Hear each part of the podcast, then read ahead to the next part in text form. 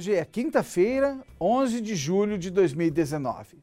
Agora, as principais informações que estão no Diário Oficial da União e no Diário Oficial do Distrito Federal, com alguns destaques importantes, já ficaram prontos e estão à sua disposição.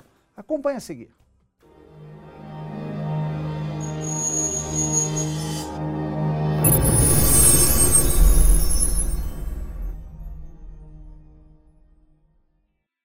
Comissão de Assuntos Sociais do Senado Federal aprovou o projeto de lei que regulamenta a avaliação de desempenho de servidores.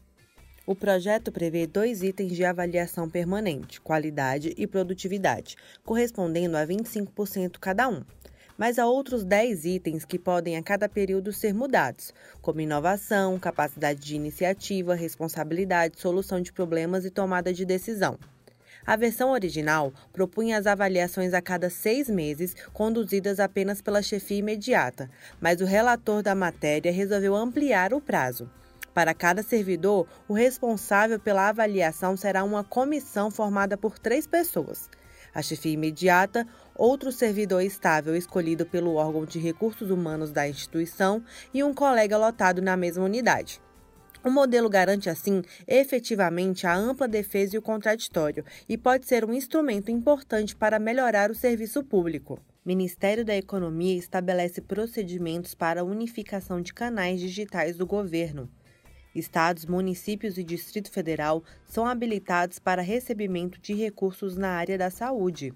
Protocolo clínico e diretrizes terapêuticas da esclerose múltipla são aprovados. No Diário Oficial do Distrito Federal, lei aprova reserva de 20% de vagas em concurso público para cidadãos negros. A reserva é aplicada sempre que o número de vagas oferecidas no concurso público for igual ou superior a 3.